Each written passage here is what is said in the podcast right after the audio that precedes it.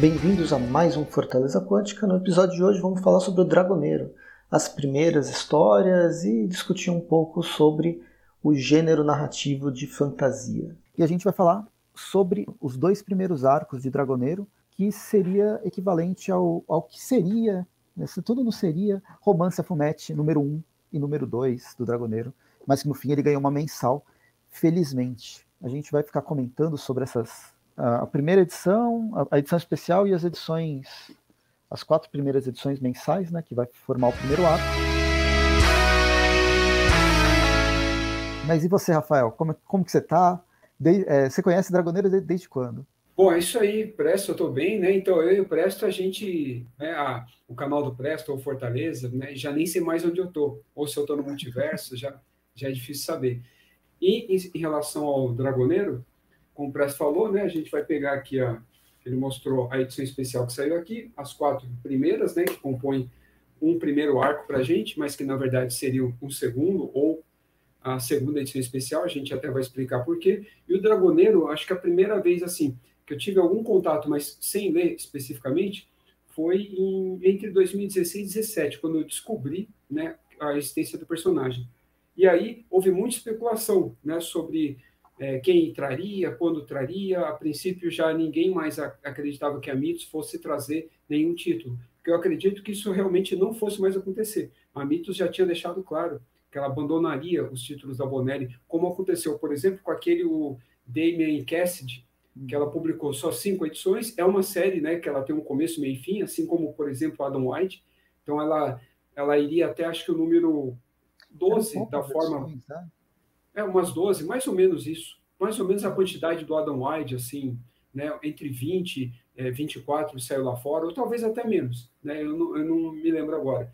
Então, ela já havia abandonado vários títulos, né? A Júlia seria um deles, o Zagor também perigou. Ela provavelmente publicaria só o Tex. Se não fosse, né, a, a iniciativa, né, de outras editoras que vieram, ressuscitaram, né, trouxeram, trouxeram franquias de volta, só que no formato é, italiano, isso acabou dando gás, né, inclusive para a própria editora Mitos, é, trazer novamente alguns títulos. E aí o Dragoneiro, por coincidência ou não, né, acabou caindo né, nas mãos da Mitos, né, sendo publicado por ela. Mas havia toda uma especulação, incluindo até, eu conheço até uma galera que estava tentando trazer, eu inclusive ia ser, né, agora nem algo em off, ia até ser o revisor né, dessa, dessas revistas do Dragoneiro que seria, mas prova provavelmente só viria essa aqui, não seria mensal nada. Só seria lançada assim, aí se desse certo, aí sairia na forma que a 85 está fazendo. Aí o número 2 seria isso aqui, né? E assim por diante. Mais ou menos como a Grafite e a 85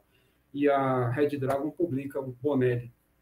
É, Pô, então, numa realidade alternativa, você é o revisor de Dragoneiro dessa editora, que eu não sei qual é. Não, na verdade, ela, ela seria criada até ela seria uhum. criada, essa editora, Nossa. mas o, o, o Alex é, Magnus, né, é, ele conhece o, uhum. o Tadeu, né, o, é, eu acho que é o, o Tadeu Fayad, ele ia trazer junto né, com outras pessoas, ia tentar trazer o Dragoneiro para cá, eles fariam a tradução e eu faria essa revisão, não da tradução, mas a revisão e a adaptação, no caso aí do. do Olha só, exclusivo, exclusivo. Eu também não sabia disso, e vocês estão sabendo, não sei se em primeira mão, mas pelo menos para mim foi primeira mão. Eu não sabia de, desse detalhe, que bacana. Isso em 2018, mais ou menos no começo do ano. E lá da metade para o final, eu estou só chutando os meses, eu não lembro de cabeça agora, aí a Mitos trouxe, entendeu? O, é, a, a, primeira edição foi 2019, foi, saiu em junho, em junho, a fevereiro de 2019. Foi um evento, foi um, um, um, acho que foi o primeiro evento que eu trabalhei lá com, com a Mitos. Ou eu não, eu não trabalhei, eu, eu não, eu não lembro exatamente. Foi aqui em São Paulo, quando veio o Dragoneiro, era um evento em São Paulo que era o Pop Art, alguma coisa. Uhum. Eu não trabalhei nesse, mas eu fui lá. Eu fiquei, passei o dia inteiro lá, entre é. uma, uma banca e outra. E aí foi quando eu comecei a conversar mais com a, com, com a Joana. Mas eu já fazia. Eu comecei a fazer no final do ano as resenhas lá para o blog. Então, foi, foi isso. É, foi em 2018 que era para isso ter acontecido. Então, 2019, não lembrava a data direito. Aí foi meio que exclusivo nesse evento. Não apareceu assim, nem é, acho que em site, nada. Primeiro ela até apareceu lá, aí depois apareceu no site. Uhum. Foi mais ou menos o que aconteceu com a Tex, número a Tex Gigante 37, que ela nem apareceu em pré-venda no site, mas já tinha no último, já estava lá no último garage sale da Mint. Foi isso. Hum, puta, que legal. Eu lembro que foi. Eu, eu gostei bastante do, do, do Dragoneiro. A primeira vez que eu tinha visto o Dragoneiro, eu já gostava da, da, da editora, né, da Sérgio Bonelli, e depois eu fiquei sabendo porque eu gosto muito de RPG. Só que o Dragoneiro ele chamava bastante atenção porque não tinha nada a ver com o que a, a Bonelli publicava. Pelo menos Bem, não tinha mesmo. Para mim não tinha, mas não tinha definitivamente. Porque ele sempre vinha com obras históricas, ou pode ser fantasia, pode ser ficção científica, mas ele era uma. Ele existia um realismo muito presente. E uma obra de fantasia era uma coisa completamente fora da caixa. Quando eu fiquei sabendo do Dragoneiro, a animação ela foi feita no, lá no, na Itália, e depois ela veio para cá, eu achei sensacional. Foi 2019 que começou isso, não sabia desses bastidores que podia ter vindo antes ou na mesma época, mas por uma outra possível editora. Lembrando, né, complementando o que o Rafael disse, a gente está falando de 2019, 2018 era quando a Mitos estava voltando a publicar Mitos, era quando várias editoras começaram a aparecer, como a 85, Bonelli, né? inicialmente, é, publicar Bonelli. A gente vinha, sempre volta a falar, a gente vem da Lawrence, principalmente, em 2016, 2017, com dois, três edições que saiu do Dylan Dog, numa empreitada que foi muito bacana, foi a, ressuscitaram esse personagem e de repente, bem, tá aí o que a gente vê hoje, tantos personagens, especulações de novos personagens surgindo a cada nova live que a gente vê em diversos lugares. Confraria Bonellis é um deles. O Dragoneiro ele começa nessa edição aqui, ele é do Luke Enoch com Stefano Vietti e os desenhos do Giuseppe Matteoni. Essa edição, ela foi lançada, né, uma edição similar a essa, sem a, a versão, sem ser traduzida, foi lançada na Itália numa série que chama Romanza Fumetti, e ele traz histórias, histórias completas, né, sagas completas, que também serve como teste para títulos possíveis que podem vir no, no futuro, em 2007.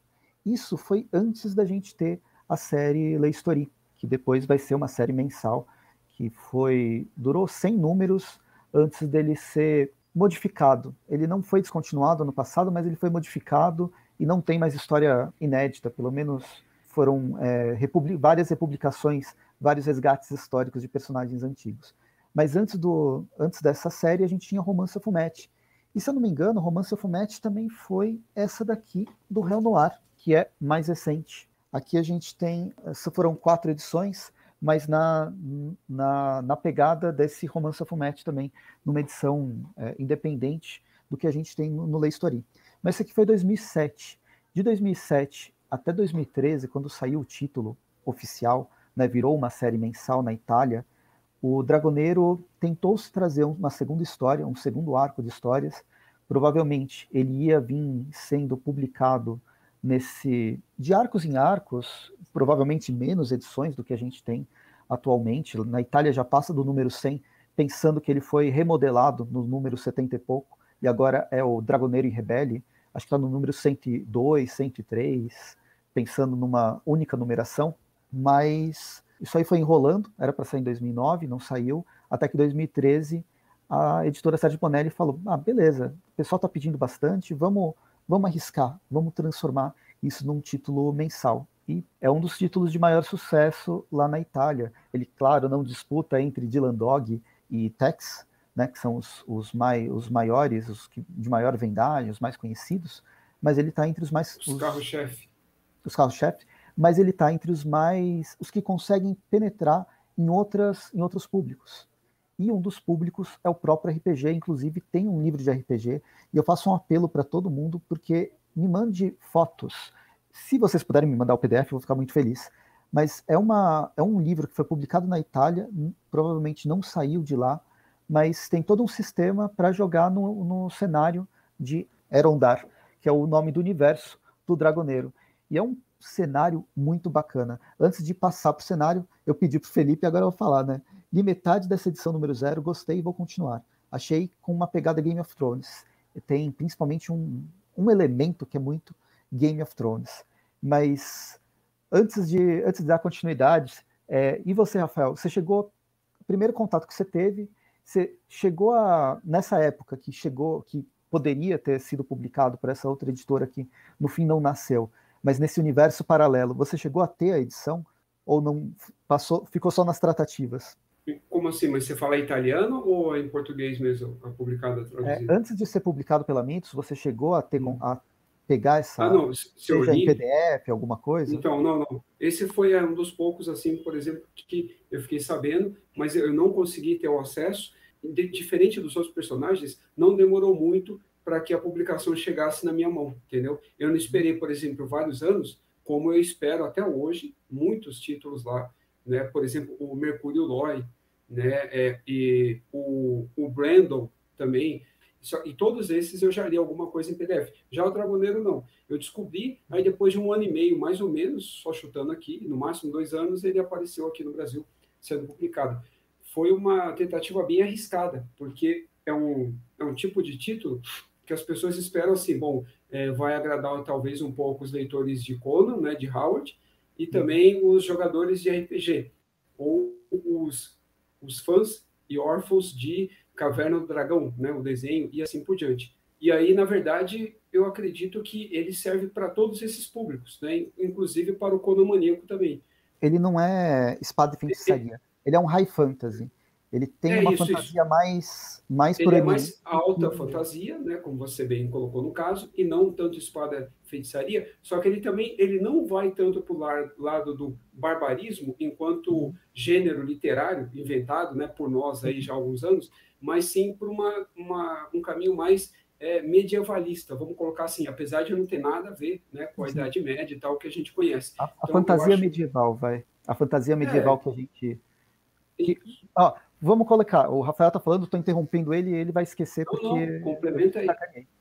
O, a, sempre que eu falo sobre fantasia medieval, sempre que a gente fala sobre fantasia medieval, é bom deixar claro que esse medieval ele, ele não existe. O, universo, o, o que a gente entende por medieval, que a gente aprende na escola, até a ideia dos feudos, ela é uma coisa muito localizada, principalmente no sul da França, da, de vários, vários burgos que foram tendo aquela, aquelas sociedades econômicas que não condizem com o resto da Europa. A própria Veneza, na mesma época, é um dos lugares de maior comércio, por exemplo.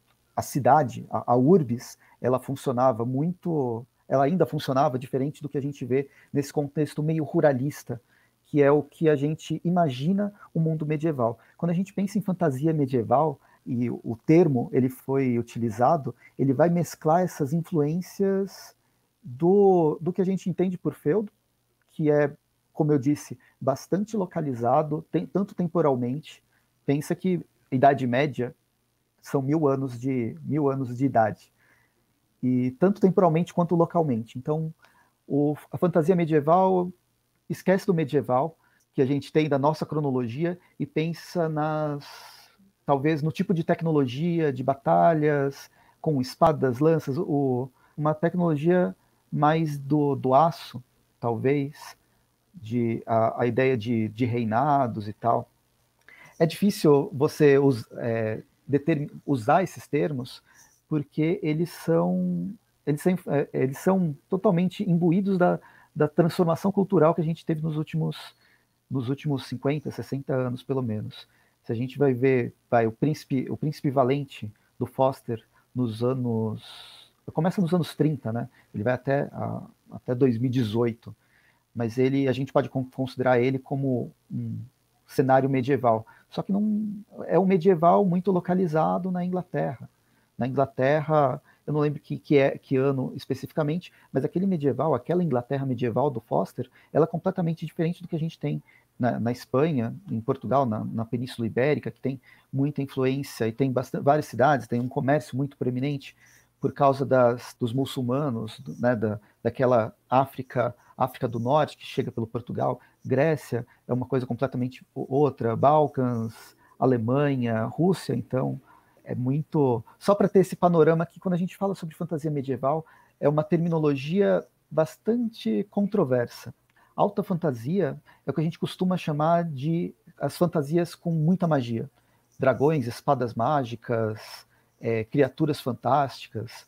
Eu acho que esse, essa terminologia, pelo menos para mim, ela vem muito do RPG. se a gente vai jogar um D&D, um Dungeons and Dragons, a gente pode é, escolher vários tipos de mundo, né? vários tipos de cenário que eles proporcionam. Mas quando a gente vai trazer dragões, magos, o próprio Senhor dos Anéis.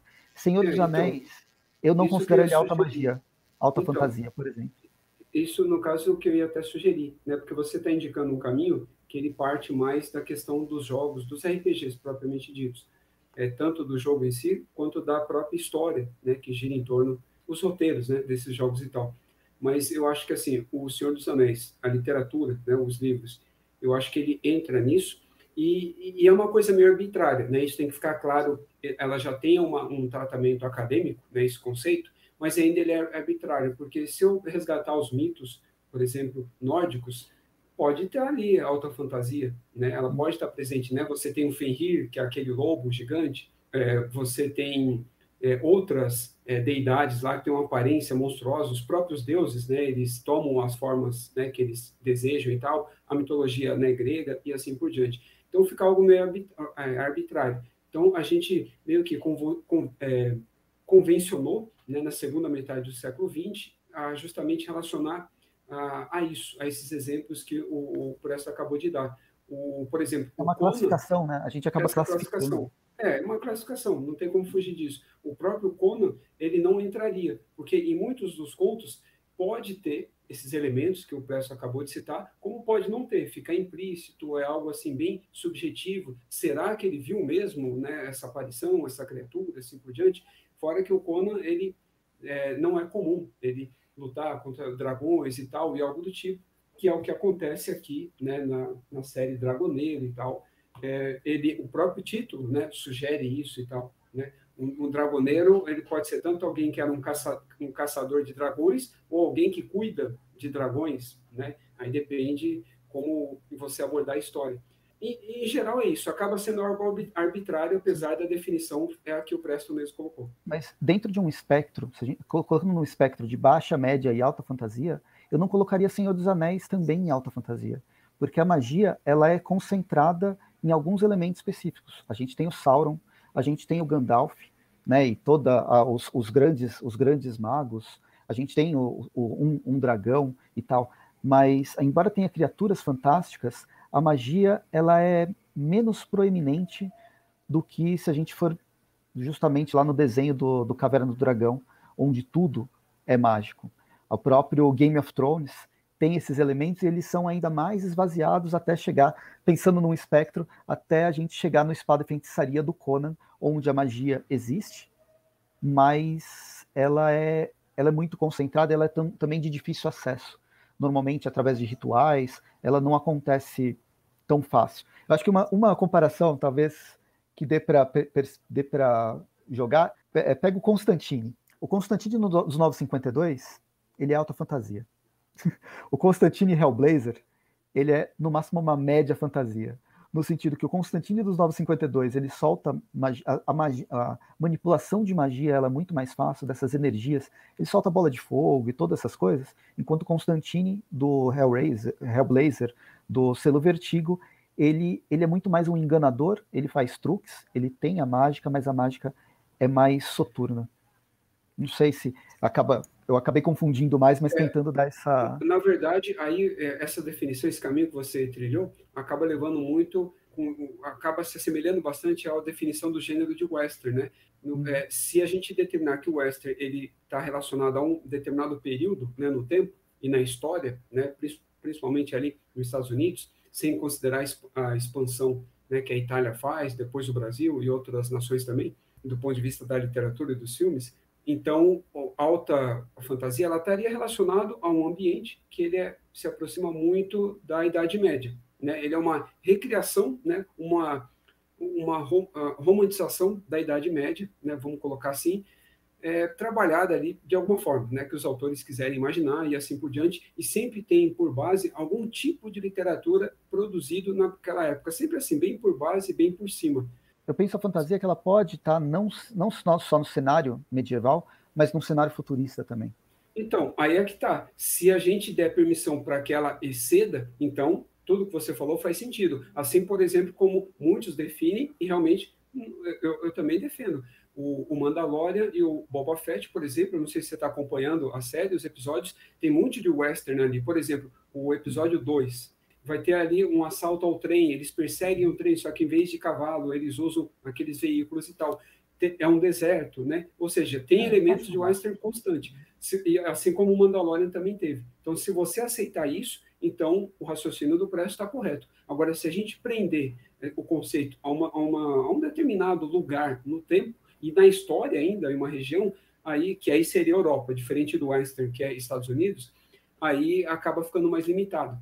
Mas eu acho, por exemplo, os filmes da Netflix lá, tanto os chineses e japoneses, com aquele que trabalham os mitos né, orientais, pode ser considerado alta fantasia, com dragões Nossa. e tal, né? O próprio, os animes podem trabalhar com alta fantasia, como o próprio Dragon Ball e algo do tipo. Por isso que eu falo que, apesar de toda a discussão, no fim ele acaba sendo algo arbitrário. Então, e aí o The Witcher eu penso ele mais, mais voltado para fantasia.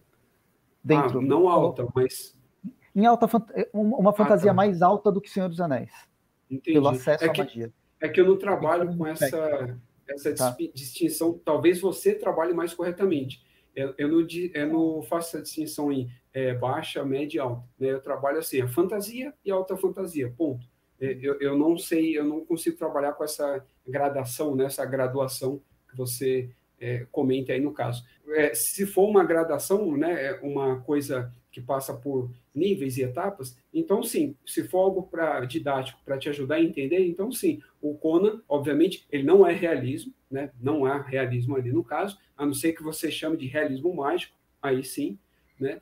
Mas ele seria mesmo um meio termo entre a alta fantasia ou apenas fantasia. Você consegue encaixar espada e feitiçaria na fantasia, isso tranquilamente. O próprio termo feitiçaria junto do espada já remete a isso entendeu? Já remete. Se fosse, por exemplo, o Conan, é, as histórias tivessem só a parte de espada e a feitiçaria ali fosse, por exemplo, como um, um, ilusionismo, né? nunca houvesse magia, como era o Mephisto nas primeiras histórias do Tex, que ele era apenas um, ilusionista e não um mago, né? como ele é hoje e tal, então ali seria um realismo.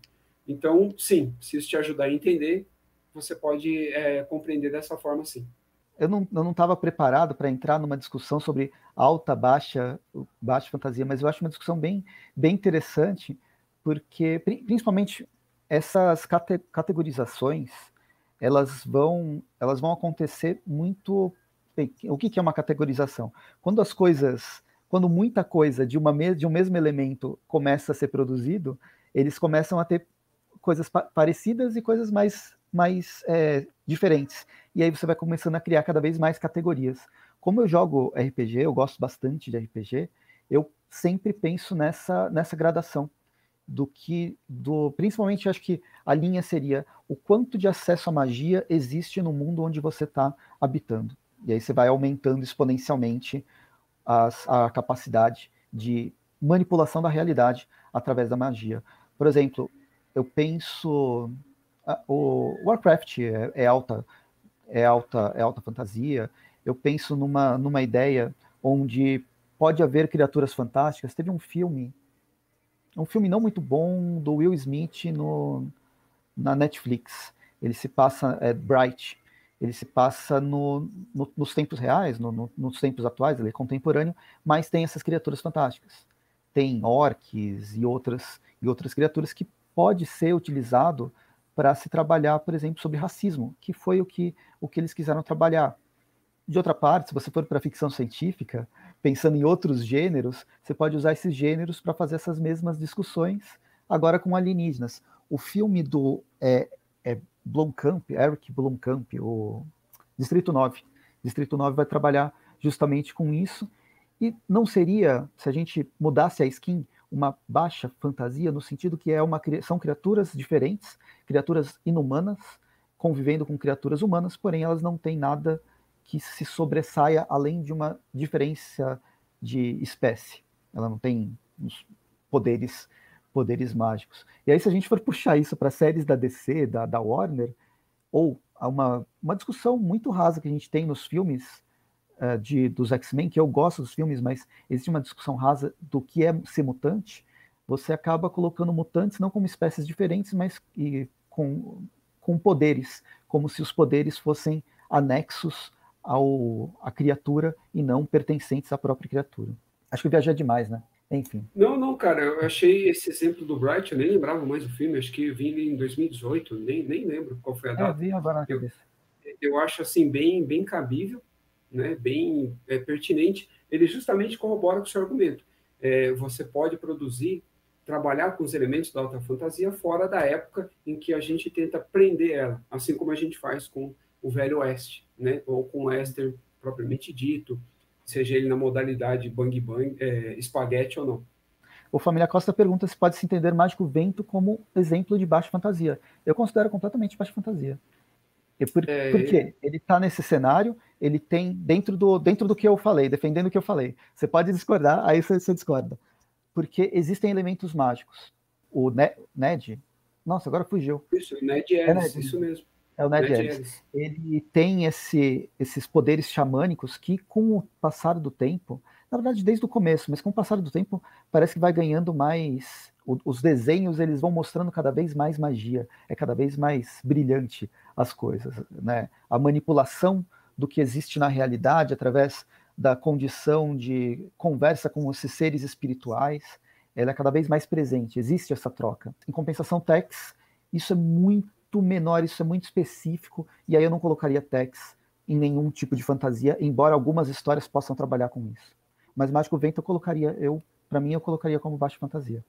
Eu acho complicado, né, definir o Mágico Vento dessa forma, porque ele já tá, já pertence a um outro tipo de categoria, incluindo essa parte mágica e mística, né? Mas eu acho que assim, o, o seria o Weird West. É, então, mas o raciocínio do Presto, ele não está errado. Só que aí a gente está meio que. Eu acho saudável né, o que ele está fazendo. A gente está extrapolando o conceito de alta fantasia, né? É, mas a gente só extrapola saindo da época em que ela está presa, né, em que ela está amarrada, a época histórica e tal. A gente está extrapolando, e aí ela passa então a tomar o lugar, por exemplo, da ficção científica, né? Só que aí, obviamente, ficção científica não é fantasia, alta fantasia, nem nada, né? É um, é um apogeu, não é uma apoteose aí, no caso, a ciência, ela sim é levada ao seu extremo, mas também, por exemplo, do western, como o, o, o Presto até mencionou, é que o, tanto o Mágico Vento como o Tex e os Água, eles estão, eles já pertencem a uma categoria fantástica, entre aspas, no caso, é, dentro do, do western, né, que é o que a gente chama de Earth Western, né, que seria o western bizarro, o western estranho, né, o, aquilo, o incomum dentro do, do universo do western, onde lá é permitido aparições de alienígenas, tá? Só que isso não é fantasia, nem outra fantasia, mas seres mágicos também, seres de outras dimensões, espíritos, fantasmas e assim por diante. Principalmente mágico, é mágico vento e água. Então aí é, é, complicado trabalhar com esse conceito. Olha só, né, a discussão que a gente acabou estabelecendo quer, e se metendo quer, aí no caso. Quer que, eu te incomode, quer que eu te incomode e esgarce ainda mais essa, essa, essa discussão? Vamos piorar para vocês aí mais um pouco. O, o Esther, eu penso nele como eu, eu penso nele como recorte recorte histórico mesmo. Ele entra, ele se transforma mais ou menos num gênero narrativo que vai pegar, que pode pegar vários, várias coisas mais básicas do tipo do drama, da aventura, da ação, mas com recorte que no tempo é, a gente está falando de 30, 40 anos, mais ou menos, um Sim. pouco mais, um pouco menos, né? a rigor.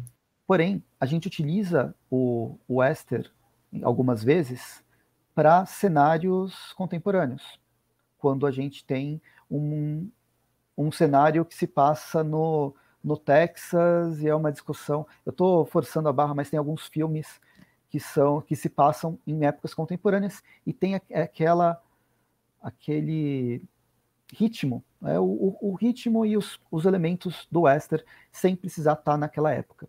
O ritmo e os elementos do western também é utilizado em, algum, em algumas ficções de pós-apocalípticas.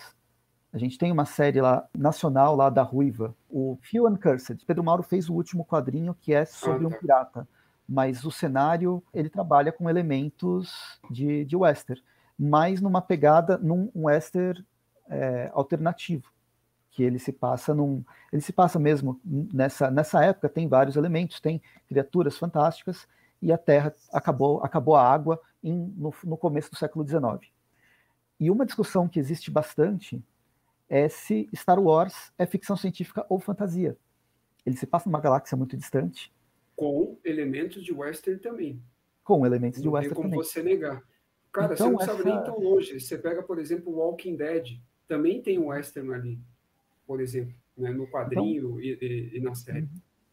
O, o, lance que eu, que, que eu quero soltar essa provocação, a gente tem, a gente está categorizando com o que é fantasia, o que é western, o que é ficção científica, o que é, é são categorias mais amplas que na verdade podem abarcar outras, outro, vários outros elementos. E dentro do Dragoneiro a gente tem quatro classes de personagem pensando em, em RPG. Uma das classes de personagens é uma é a irmã lá do, do, do personagem principal, que ela trabalha com tecnologia.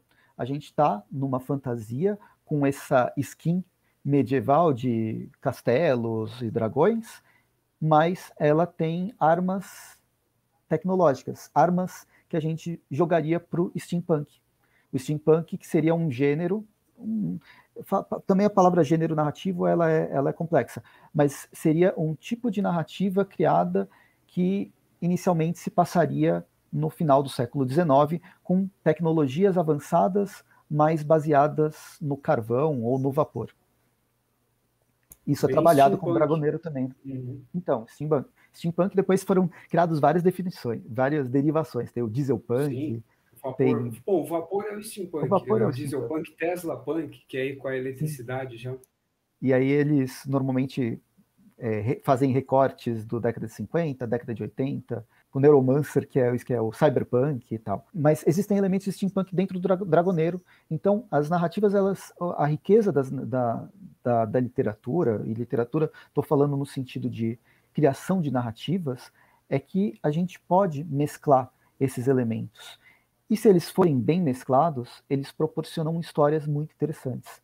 Em Dragoneiro a gente tem a questão do o personagem principal, ele é ele é parente distante de, de matadores de dragões, isso vai estar imbuído nele. Ele trabalha para o reinado, visitando várias partes do reino, fazendo anotações porque não existe tecnologia do tipo telefone celular para saber o que está acontecendo no reino inteiro, que é enorme. Então, ele é uma classe de personagem que vai visitando várias partes do reino para saber o que está acontecendo e até ajudar aqueles locais. E ele tem essa parte do, do, do dragão, o sangue do dragão imbuído. A, a, a irmã dele, ela é uma classe de personagem mais aristocrata e pesquisadora e científica o melhor amigo dele, companheiro, é um orc. Completamente. Ninguém gosta dele, porque existia um preconceito contra essas raças goblinoides, porém, ele é um do, uma das pessoas mais inteligentes que existe. E dentro do grupo ainda tem um, um, um mago, né, que, que aparece, mas depois ele é, ele é mais, mais apagado forte, nos próximos. E mais forte também, né? No caso, inteligente Sim. e forte. Depois vai entrar uma druida, que é uma meia, é uma, não lembro se era é, é elfa mesmo, ou uma meia elfa, que vai ter ligações com a natureza. Olha só, essa, essas, essas tecnologias de máquinas voadoras, tipo máquinas voadoras que foram criadas pelo Da Vinci, mas nunca foram testadas, elas são testadas nesse cenário. Pensando também que o, Da Vinci já está no século no século XVI. Século XVI não é, não faz parte mais da época medieval, mas esses elementos todos eles podem ser trabalhados. Eu acho que o Dragoneiro faz uma convergência de tantos elementos dessa riqueza cronológica que são muito que eu, eu gosto bastante, me conquista bastante. Só comentando o, né, o Phil Uncursed, no caso, é, ele traduziu ali ao pé da letra, né, no caso, mas o, o termo seria algo próximo como ferrado e amaldiçoado, entendeu? É como para a gente, assim, é ferrado, é que eu não vou falar a palavra que a gente fala mesmo, não sei. se não corta o Vai ter algum problema, é ferrado e mal pago, né? Seria um, um trocadilho dessa forma, né? Ferrado amaldiçoado, é, FU, não sei Ou o quê, como... reticências e mal pago, mas é, é nesse sentido, né? No é caso, só que aí com, com, com, palavrões, né? Seria com palavrões, só que é, é, amenizado. Lá eles têm, né? Esse termo no caso. Então seria a adaptação ficaria assim. Ó, o Alexandre comecei Dragoneiro pelas edições 10 e 11, depois ele leu a 5, que é a Reunião dos bate, Batedores. Essa edição 5 ela é sensacional, porque ela faz realmente o início da série mensal. Da, ela como... seria a verdadeira número 1, um, vamos chamar assim. Contando que, né, como o Presto falou, essa daqui lá fora é especial número 1, um, que para a gente foi especial mesmo, que seria a número 0, ela é, é, não tem numeração, que é da é, romance, né, Fumente. Romance Fumente. Uhum. E aqui, é, a, o primeiro arco da 1 a 4, né, que é o tema da nossa live de hoje, seria a número 2 dessa aqui, né? É a gente que teve a publicação assim em, Não, em formato. Na Itália também. Na ah, Itália também foi assim. Mas aqui também era programado. né? Não, eles tinham, programa, eles tinham programado para sair, os autores eles tinham escrito para sair num romance Format 2. E ah, foi tá, enrolando, entendi. foi enrolando até que não saiu, saiu mensal. E aí foi dividido ah, então. em, no primeiro arco. A gente está publicando de uma forma igualzinho na Itália. Igual lá, mas entendi. Pensando de bastidores editoriais, e isso dá para perceber na, na forma como foi escrito os arcos, é, dá para perceber que são dois arcos bem, bem pautados, bem, bem separados. Antes de começar realmente a mensal, justamente essa é. edição número 5, ela dá uma introdução, ela dá uma abertura, como se fosse a número 1. Um. É, uma história, e a partir daí as histórias começam a ser autocontidas, ou quase isso, ou no máximo começar numa edição e terminar na outra. Diferente dessas aqui, né, que essa daqui precisa de 292 páginas para terminar, e a outra, e o segundo arco precisa de quatro edições. Então pode-se dizer, Alexandre, que você leu a verdadeira número 1, um, que é a número 5, e aí uhum. e ela acho que é autocontida. Aí acho que a 6 ela termina, conclui na 7, agora não me lembro bem. Né? A, a ordem e tal, é, preciso é 6, pegar. 7, tô... 6, 7, 8, 9 e acho que é 10, Isso. 11 também. E aí ela caminha dessa maneira, né? A revista aí no caso. Ela vai seguindo esse formato aí. Então você começou bem, cara. Na verdade, aqui você vai pegar mais as, as origens mesmo. O origem mesmo, eu acho que vai estar tá aqui. O primeiro arco, na verdade, eu não vejo ele como trabalhando origens e tal. Seria o, primeiro, a primeira grande missão, vamos colocar assim. Eu vejo mais dessa forma, do grupo, né? O grupo já consolidado e tal. Sim, o primeiro. A gente está indo e voltando, mas o primeiro arco ele vai começar na cidade de Valo, a gente vê a enorme muralha que separa o, o cenário, né? A gente tem o um mundo civilizado, que é o, o, reinado, e tem a parte da muralha. Essa muralha, esse, o, o próprio cenário que foi construído, ele vai remeter não tanto à Europa, mas à Inglaterra. A muralha seria a muralha do Adriano, que também é a mesma inspiração que vai ter para o Game of Thrones. O Game of Thrones estava fazendo sucesso já como livro, ele é da década de 80, ele começa no final da década de 80 e vai sendo lançado a cada X anos, a cada confluência dos astros, e antes de ter, ter saído a série. Mas em 2007, quando sai o primeiro, o primeiro Dragoneiro, o cenário de Game of Thrones já era conhecido. Ele já inspirava muitos roteiristas, muitos leitores amantes da fantasia. Não sei se aqui no Brasil, aqui no Brasil não, não tinha, eu acho que não tinha sido publicado ainda, até porque a nossa, é, nosso mercado gráfico, a gente é super entusiasta, mas ele é super deficitário. Várias publicações importantes da área acadêmica, elas nunca vieram para cá, para o Brasil. Várias coisas importantes da ficção científica e da, da fantasia, sempre sendo tratado como baixa literatura, e aí é outra, outra discussão horrível, que existe, a gente não tinha muita dessas coisas. Puta, Conan, para ter todo, todo o material, foi o Pipoca Nankin que trouxe. Era muito saltado em várias publicações ao longo dos anos. Lovecraft, Lovecraft dos anos 30. O Conan também é dos anos 30. A gente tem vários é, clássicos da literatura, da ficção científica, que foi a Aleph que veio trazer. Outro, outras publicações, personagens, a, a Ursula Le Guin, ela tem um prêmio com o nome dela, que foi que ficou conhecida a partir de 2018. E ela é dos anos 60, quando ela, final dos anos 60, quando ela publicou o primeiro grande clássico da ficção científica dela. Uhum. A mão, ele, ela ela ah, começa com fantasia, ela começa com fantasia, mas depois tem a mão esquerda da escuridão, 64, 65, alguma coisa assim. E é uma, uma autora super importante, e como ela, a gente tem muitas outras, que a, o, o nosso mercado nunca publicou. Então, o nosso desconhecimento é muito grande. Na Itália, Europa, Game of Thrones já era um best-seller, já era conhecido, e agora, depois da série, ele vai ficar muito mais conhecido. Então, ele já era uma inspiração para a gente chegar no Dragoneiro. E aí o cenário é muito, é muito isso. Está acontecendo alguma coisa do lado de fora das, da, da muralha, e aí eles têm que faz esse grupo para investigar o que está acontecendo do lado de fora do lado de fora da muralha. É bem, é bem interessante. E aí você tem esse lance dos bárbaros, as bestas, que elas têm que ser impedidas de atacar o mundo civilizado. Os próprios orcs que vêm do sul, eles também vêm de um outro continente que tem essa resistência deles entrarem ou não. É, outras influências que a gente pode, pode chamar, o próprio Gimor, que é o, o orc, a característica dele, a parte é, física dele me lembra muito o Fera dos X-Men. A aparência, você diz? A ou, aparência. ou o intelecto também? Então... Um pouco dos dois, a aparência e o intelecto, porque é, ele é uma quebra de ele é uma quebra de expectativa.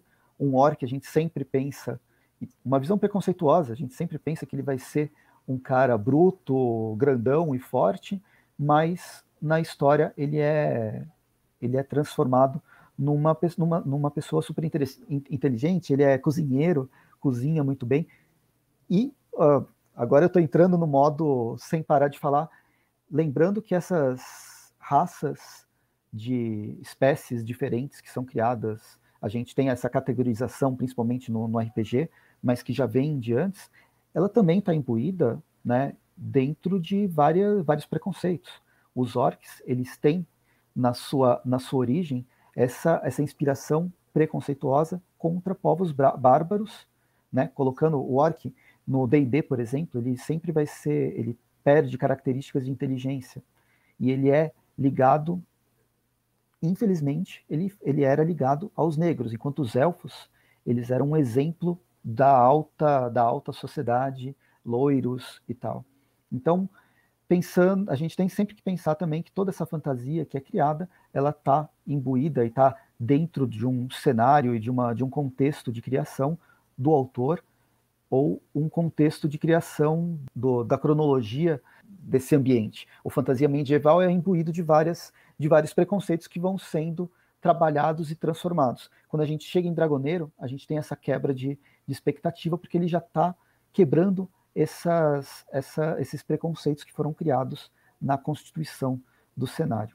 E ainda tem todo aquele pano né, de, de fundo, na verdade, objetivo, que é interessante desse primeiro arco, que é, é, gira em torno do uso daquela a lama, como é que chama? Lama. É uma é, lama negra, né? Lírica, né? Que é. Lírica, isso. Que, é, que, que, que ela entra em combustão e tal, e assim por diante. Você vê, é, é toda uma discussão, uma, uma, um exercício de criatividade né, do roteirista como algo, um tipo de tecnologia usada na guerra, né, para a guerra e tal. E aí, quem detém o domínio dela, no caso, estaria à frente. Então, você faz analogia com diversas coisas, como uma corrida armamentista, né, ou uma própria corrida nuclear, até, obviamente, extrapolando aí as consequências, mais para aquele mundo, né, onde a ciência é daquela forma né, mais limitada e ela é, concorre com a magia. Então, ela é algo extremamente assim, uma descoberta, né, extremamente assim grande, é, grandiosa, né? E fora a separação, que você conhece na especial, mas o papel de cada um fica mais claro na, no primeiro arco a respeito do papel de cada um, né? Tecnocrata, quem que é tecnocrata, como ele se comporta e por que, que ele não acredita, ou melhor, todo, todo mundo ali acredita, acredita em magia, mas por que, que ninguém é dependente da magia e assim por diante entendeu? Hum. Então tem toda essa, essa relação interessante. O cenário da, da muralha que separa um lado do outro, principalmente da época que eu li, em 2019, eu lembrei direto do Game of Thrones. Mas se a gente for ver também, lá no Senhor dos Anéis existe uma muralha né, que separa toda a área de Mordor, né, aquela, aquela divisão que foi criada. Então existe, existem várias, vários paralelos que a gente pode buscar. Olha só, Aqui é um mapa mostrando onde fica a muralha e o, o lado do reino, aqui embaixo, e depois do outro lado, onde essas, essas torres, esses totens que vão sendo quebrados e vai surgindo uma magia caótica desse, desses espaços que eles vão tentar investigar. E esse plot, ele fica em aberto, né? Ele, ele fecha a história em si, mas ele deixa um, uma sensação que vai, vai dar ruim em algum momento, vai ser um grande, como se fosse uma grande saga, se fosse no, no, nos quadrinhos de super-heróis, uma grande saga que vai culminar e que a gente ainda não, não viu isso. Quando, quando chega no Dragoneiro, na, nas quatro edições mensais, a história já vai ser mais focada principalmente no, no, no Dragoneiro e no, e no Guimor.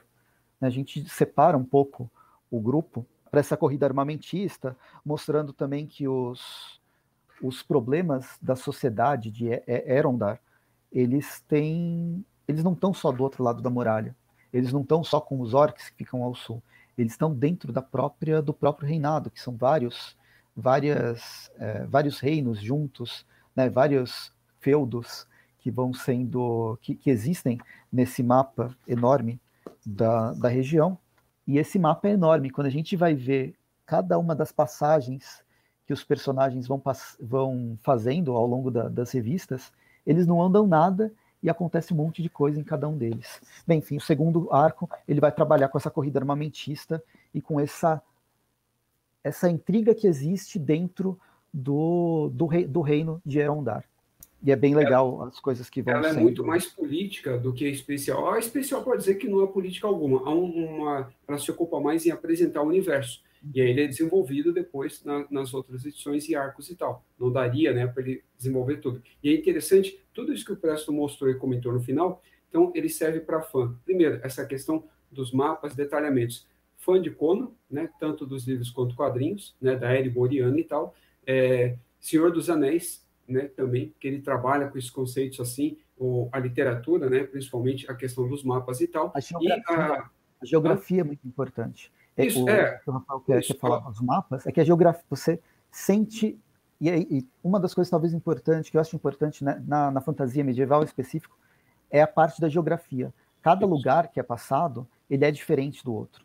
E isso impacta na narrativa, impacta nos desafios que vão acontecendo. Sim eu não estava assim, me referindo tanto à geografia em si, mas o elemento da cartografia, né, que é muito comum nessas obras que eu citei, e isso atrairia, por exemplo, e, a, e, toda a trama política e militar, aí ela atrairia os fãs de Game of Thrones, tanto do, da série, principalmente, claro, né, quanto dos livros, que daí não é de conhecimento de todo mundo, né, infelizmente, porque, assim, diferente do Senhor dos Anéis, que o livro e o filme têm o mesmo nome, Game of Thrones e o livro original não têm o mesmo nome. Então, é, boa parte do público que assistiu a série não conhece o livro e tal, e, e, e ele é muito mais político né, e, e, militar do que qualquer outra coisa. E, também é um tratado sobre a moral, né? A gente também não pode, eu não posso falar com propriedade, eu não li os livros, né, tal do, do Game of Thrones que deu origem à série e tal, que é Crônicas de Gelo e Fogo e tal, mas assim, com base na série, o que eu conheço, né, o que eu vi sobre os livros, eu defino dessa forma. Eu especificamente, uma das coisas que me motiva a falar sobre o personagem e fazer quase que um apelo é que esse o Dragoneiro em específico, ele pode trazer públicos diferentes. Essa coisa que a gente tenta sempre furar a bolha, ele pode trazer públicos que jogam RPG atualmente. Uh, nos últimos dois, três anos, a gente vê um cenário muito amplo, cada vez maior de RPG. Teve o lançamento do quinta edição de D&D, mas não só a quinta edição, a gente tem o revival do old school, né, do jeito antigo de se jogar. É um, é um termo que se cunhou, o pessoal utiliza, mas eles mesmos sabem que não é tão.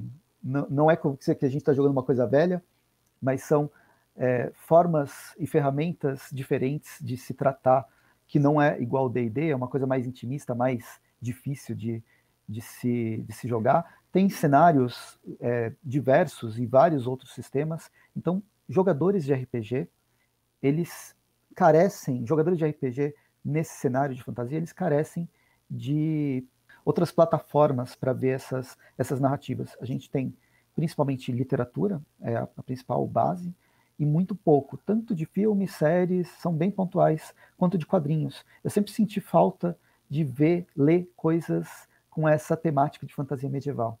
E que eu fui encontrar encontrar em é, Warcraft, Malemal, que foi lançado pela Panini, e são coisas tão pontuais, e Dragoneiro é um cenário muito rico que dá vontade de jogar nele. Então eu faço um apelo para quem joga RPG que leia Dragoneiro e mergulhe, tente é, conhecer pelo menos o cenário. Mas ele também pode chamar a atenção de quem gosta de literatura.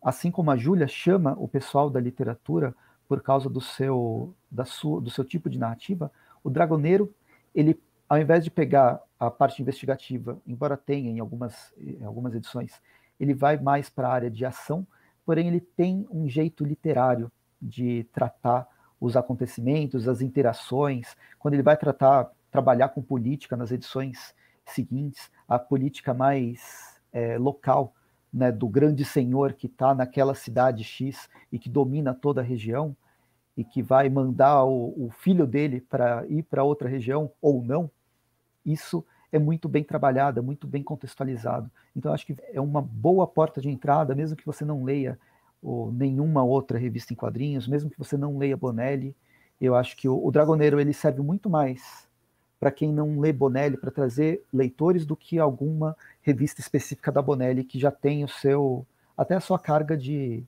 de tipo de, de leitura, né? Então, cara, perfeito. Falou tudo aí com o caso. Assim como, por exemplo, tem leitor é, de text que só lê text e mais não só nada de Bonelli, mas nada de quadrinhos, no caso, você tem, por exemplo, agora le, é, leitor de Júlia, que, como o Press falou, são leitores de livro e só lê em Júlia, e Dragoneiro também. Só que, por exemplo, as pessoas que lê, é, consomem esse tipo de literatura vão encontrar no Dragoneiro. Crônica saxônica. Crônica saxônica. Saxônica. Crônica saxônica. É, isso. E aí eles vão encontrar né, um, abrigo né, nesse tipo de, de quadrinho e tal, de, de entretenimento, que eu acho que vai agradar. O problema, talvez, para essas pessoas é de estar acostumado a ler um livro, um arco enorme, que ele começa, mesmo que há uma série de livros, é ler, por exemplo, só isso e parar, isso é uma coisa de hábito, a pessoa vai conquistando aos poucos e tal, desse tipo de leitura mais seriada, mesmo que seja autocontida e, e tudo mais. Só que, assim, cara, para mim, o que chamou mais atenção quando eu li, primeiro, assim, foi dos jogos, apesar de eu não jogar mais, né, há, há muitos anos, mas é que é, é, a animação, né, me remeteu bastante à animação da Caverna do Dragão. Então, eu consigo encontrar ali muitos elementos, né? Lógico, você não vai encontrar ali o, o escudeiro lá, o, o Eric é. lá, o covarde e tal, e assim por diante, mas existem bastante semelhanças, semelhanças assim, né, com o, a personalidade do, vamos chamar de dragoneiro aí no caso, né, do batedor, né, de dragões aí no caso, ou só batedor, com o, o Henk, a, a, a elfa com a Sheila e assim por diante, entendeu? Você consegue traçar alguns paralelos e tal, aparecem alguns animais e seres que também havia correspondência no, no desenho, então, isso é algo que me atraiu bastante e me chamou é, a atenção, né, ao mesmo tempo e tal. Então, o interessante do Dragoneiro é isso. Enquanto os outros títulos você faz correspondência com uma única coisa, ou nenhuma, até, né, dependendo da área dele, aproximação ou de fronteira, vamos dizer assim, entre literatura e filmes e tal, o Dragoneiro você consegue encaixar ele, meu, nossa senhora, assim, praticamente todo tipo de nicho, todo tipo de nicho, até para quem gosta, curte é, um realismo histórico, mas é, pautado ali na Idade Média, né? Um medievalista, por exemplo, ele vai simpatizar, porque ele está acostumado a trabalhar com uma mitologia relacionada àquela época, entendeu? A ler esse tipo de coisa e tal, e assim por diante. Então, é, para mim, é assim, é, é só acerto. E tem, tem gente realmente, da Bonelli, o único título da Bonelli que lê é o Dragoneiro, só ele. Agora, você falando, eu estou pensando nas coisas que o, o Dragoneiro toca, e pensando no que eu já que eu, já comentei. Eu gosto muito da parte dessa criação de cenário. A gente tem um cenário fantástico, as, a identificação de cada um dos personagens, o, o, tipo de personagem, né? Esses batedores, que é o, o Ian e o Guimor, eles vão de ponto em ponto. Existem vários batedores, isso aqui é explicado na quinta edição. Existem vários batedores que se espalham pro, pelo reino de Erondar para recolher é, anotações se o local está sendo atacado por alguma coisa, se está passando fome porque tem uma, uma grande seca, e a informação corre por Erondar através desses, desses batedores. São, são sempre dois, né? São sempre duas pessoas que estão junto. No, na edição número 5 são vários batedores que se, que se encontram.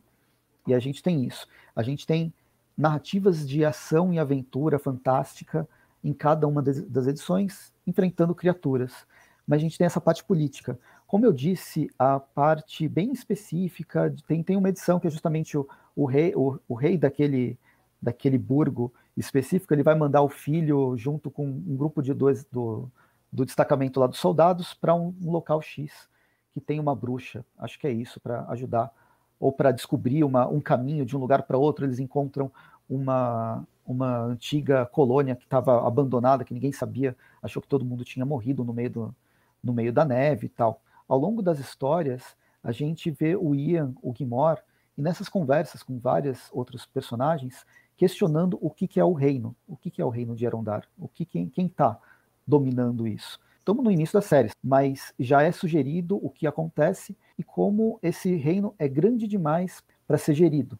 E na falta de gestão, na dificuldade de gestão, ditadores ou líderes surgem em determinadas regiões e se questiona, inclusive, o grande líder que é, eu não, eu não lembro se, se menciona, que é o líder lá de Erondar. Quando a gente avança mais para frente e termina essa primeira fase lá, que é o, o a primeira, as primeiras 75 edições do Dragoneiro, zera o, o título na Itália e vira Dragoneiro il Rebelle, o rebelde. Ele já não é mais um batedor. Essa, essa mudança ocasiona numa reformulação, não do personagem, mas do, do que, que vinha, no, do, que, que pode, no, do tipo de história que poderia ocorrer em Dragoneiro, né, dando até um ar novo para o personagem, a gente tem essa transformação política, essa discussão se torna mais política, especificamente política com o Dragoneiro, com o Ian e o Guimor, fugindo do reino que até então ele era, eles estavam, ele prestava serviço para o reino de, de Erondar. Então, eu não sei o que está acontecendo nessa época, eu não sei se vai ter alguma coisa a ver, se ao longo da, das histórias vai ter alguma coisa a ver com os orcs, com outras criaturas, com as criaturas para além da muralha, se isso influenciou. Mas é só para é, mostrar o quanto os, os autores, o Luke Enoch, o Stefano Vietti, o Giuseppe Matteoni, eles. O Giuseppe Matteoni é mais o, o desenhista, mas o quanto esses autores eles conseguem diversificar e trazer tanto narrativas voltadas para ação quanto narrativas voltadas para a política, de uma forma orgânica e mesclada, funcional de ambos os lados. Eu gostei muito de todas elas todas elas acabam, de uma forma ou de outra, trabalhando esses, esses vários elementos, da ação, aventura, às questões sociais e políticas. O Guimor, sempre que entra numa cidade, ele sofre preconceito, às vezes ele, é, ele acaba sendo até apedrejado, e aí ele tem que, que mostrar quem que ele é, sem ser violento, porque ele sabe que ele não pode ser violento, até porque ele não, não é da índole dele ser esse assassino que todo mundo acha que ele pode ser simplesmente por ele ser um orc. Acho que é, é, bem, é bem bacana, vale bastante a pena. Ele também é, ele atrai né, o pessoal, leitores de mangá. A gente não mencionou também. Muitos leitores de mangás também vão encontrar aqui no Dragoneiro um material aceitável. Né? A maioria dos leitores, quem só lê mangá, né, geralmente é, também relacionado a uma faixa etária e tal, então dificilmente ele aceitaria ler algum quadrinho italiano ou quadrinho europeu, né, que não seja mangá. Mas eu acredito que o Dragoneiro ele pode ser uma, uma ótima porta de entrada, né? Essa é a, é, eu acredito que é o grande atrativo também, né? Essa uhum. roupagem dele bastante moderna. Mas acho que você falou bem essa questão do leitor de mangá vai gostar.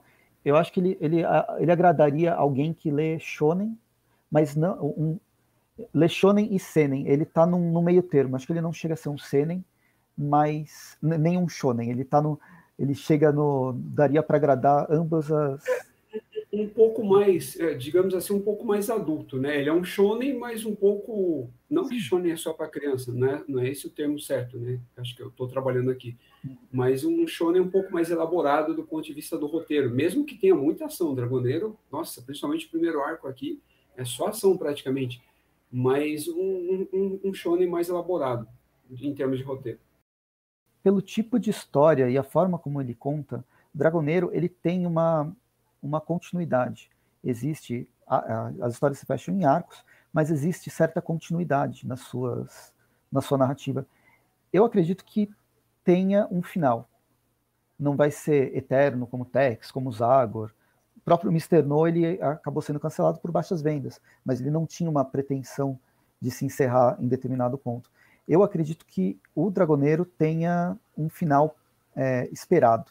E aí eles vão aumentando ou diminuindo a história. Você sempre consegue contar mais histórias enquanto fizer sucesso. Mas eu acredito que ele tem um final, até porque ele já teve essa mudança de, de momento né, para o Rebelde, que vem a partir do número 70 e alguma coisa que zerou a, a numeração e começou começou mais uma vez. Ele está na edição número 18. A Mitos vai mudar um pouco a publicação, porque não está fazendo muito sucesso, infelizmente, e vai juntar com arcos, né, Vão ser publicações igual o Zagor Nova Série, de dois em dois, de três em três, dependendo de como fecha os arcos. Na Itália, ele está começando a terceira série, né? Acabou Il Rebelle e agora está numa terceira série. E em 2023, dentro daqueles vários crossovers, a gente vai poder ver, ou pelo menos os italianos vão poder ver, Conan versus Dragoneiro. E é só esperar que um dia, é provável que a, a Mitos traga aqui para o Brasil. Eu gosto pra caramba, eu quero fazer esse apelo, não é pago, a, a, a Mitos não pagou a gente para falar sobre Dragoneiro e ficar rasgando seda do, do, do, título, mas é um título que eu curto bastante, é um título que, sem conhecer, eu estava esperando, porque eu sempre quis ver narrativas nesse tipo de cenário, e que agora está sendo publicado, e que eu quero que ele tenha uma longa vida. Ele tem especiais também lançado na Itália. Na Itália chegou a ter uma, um desenho animado, mais voltado para o público infantil.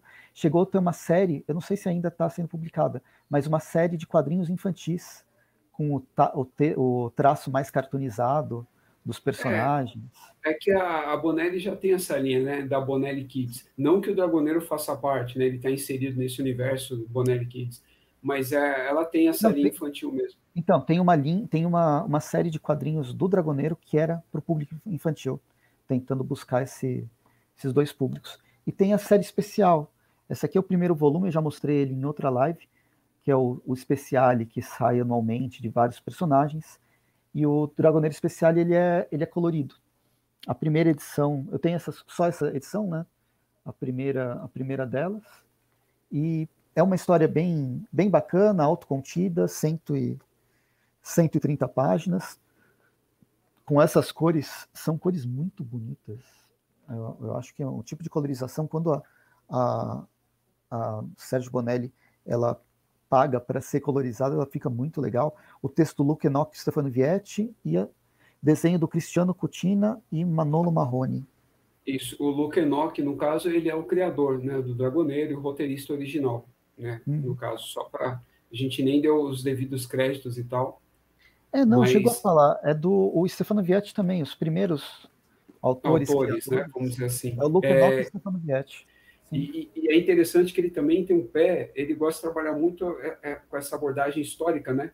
Assim como ele fez com o Dragoneiro, mas com a fantasia, a, a Lilith é só história, né? Praticamente assim, é um, é um tipo de revisionismo assim histórico, né? No bom sentido, né? Falando e tal, mas a todo momento ele tenta abordar e, e mudar o curso dela e tal, dar uma, uma interpretação. É, é na Lilith é uma personagem que volta viaja no tempo para evitar uma, uma doença alienígena, e aí ela uhum. visita vários momentos históricos importantes que pode mudar a história do mundo. No, no Gea, eu acho que ele, ele tem mais a pegar. Ele experimenta no Gea alguma coisa que vai ter depois no, no Dragoneiro, muito mais full fantasia, é porque no Gea se passa na nossa... também, né? Mais, mais a pegada ação. Se passa na nossa época, com uma garota que enfrenta é, invasões interdimensionais de criaturas fantásticas. Então é tipo uma, é muito inspirado em Buffy. Você, você sente muito o espírito da Buffy, lembrando que a história foi lançada também naquela época. Eu fiz vídeo no canal de Geia, de Lilith, desse Dragoneiro especial, onde eu falo mais especificamente de todos esses vídeos. O Rafael também chegou a fazer vídeo de Dragoneiro, né, no seu canal.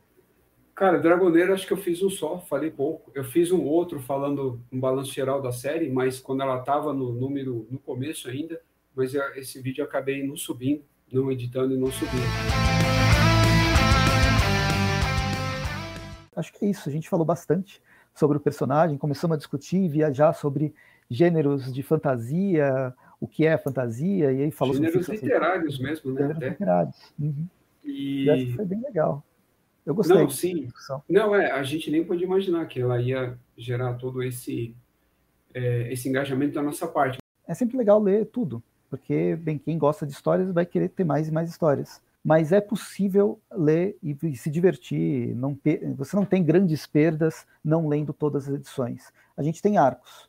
As edições 1 a 4 é um arco. Se você falta uma dessas edições, aí a história fica meio capenga dentro desse arco.